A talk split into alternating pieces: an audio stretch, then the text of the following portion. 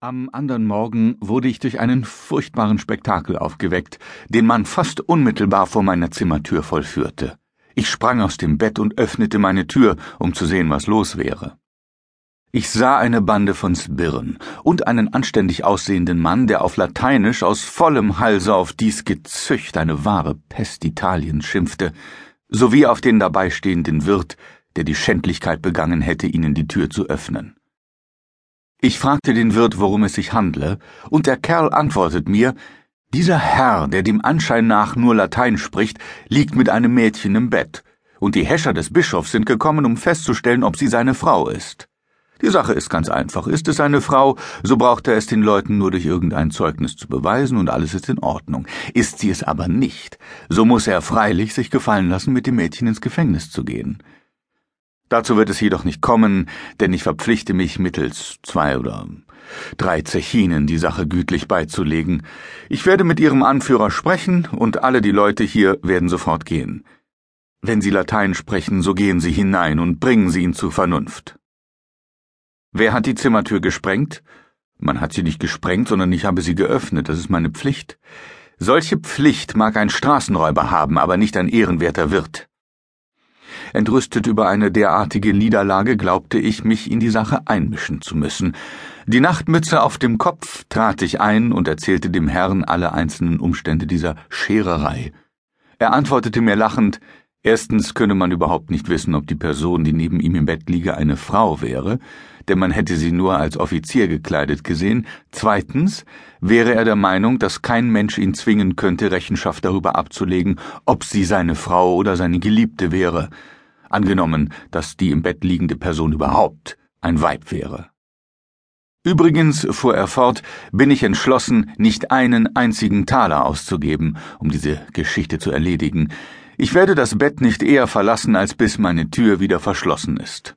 Sobald ich angezogen bin, werde ich Ihnen eine hübsche Entwicklung der Komödie zeigen. Ich werde die ganze Spitzbubenbande mit Säbelhieben hinausjagen. Ich blickte mich um und sah in der einen Ecke des Zimmers einen Säbel und eine ungarische Tracht, die wie eine Uniform aussah. Ich fragte ihn, ob er Offizier sei.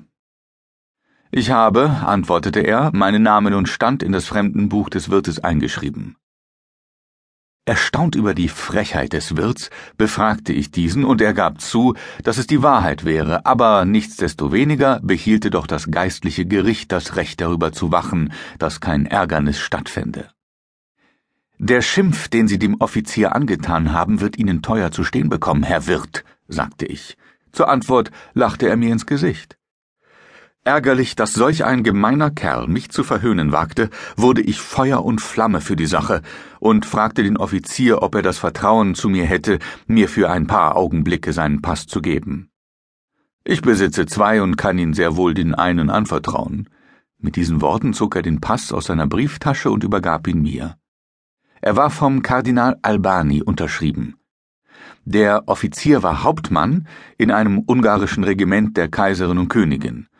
Er kam von Rom nach Parma, um Herrn Dutillot, dem ersten Minister des Infanten Herzog von Parma, Depeschen vom Kardinal Alessandro Albani zu übergeben. In diesem Augenblick kam mit lautem Fluchen ein Kerl ins Zimmer und bat mich, dem Herrn zu sagen, er möchte sich mit den Leuten auseinandersetzen, denn er wolle abreisen und könne nicht länger warten. Wer sind Sie? Er antwortete mir, er wäre der Fuhrmann, mit dem der Hauptmann abreisen sollte. Ich sah nun, dass es sich um eine abgekartete Geschichte handelte, und bat den Offizier, die Angelegenheit mir zu überlassen. Ich würde sie in Ehren zu Ende führen. Machen Sie, was Sie wollen, antwortete er mir, ich wandte mich nun zum Fuhrmann und sagte zu ihm Bringen Sie den Koffer des Herrn Hauptmann herauf, Sie werden bezahlt werden. Sobald der Koffer im Zimmer war, zog ich acht Zechinen aus meiner Börse und gab sie ihm. Nachdem ich eine Quittung auf den Namen des Hauptmanns erhalten hatte, der nur Deutsch, Ungarisch und Lateinisch sprach.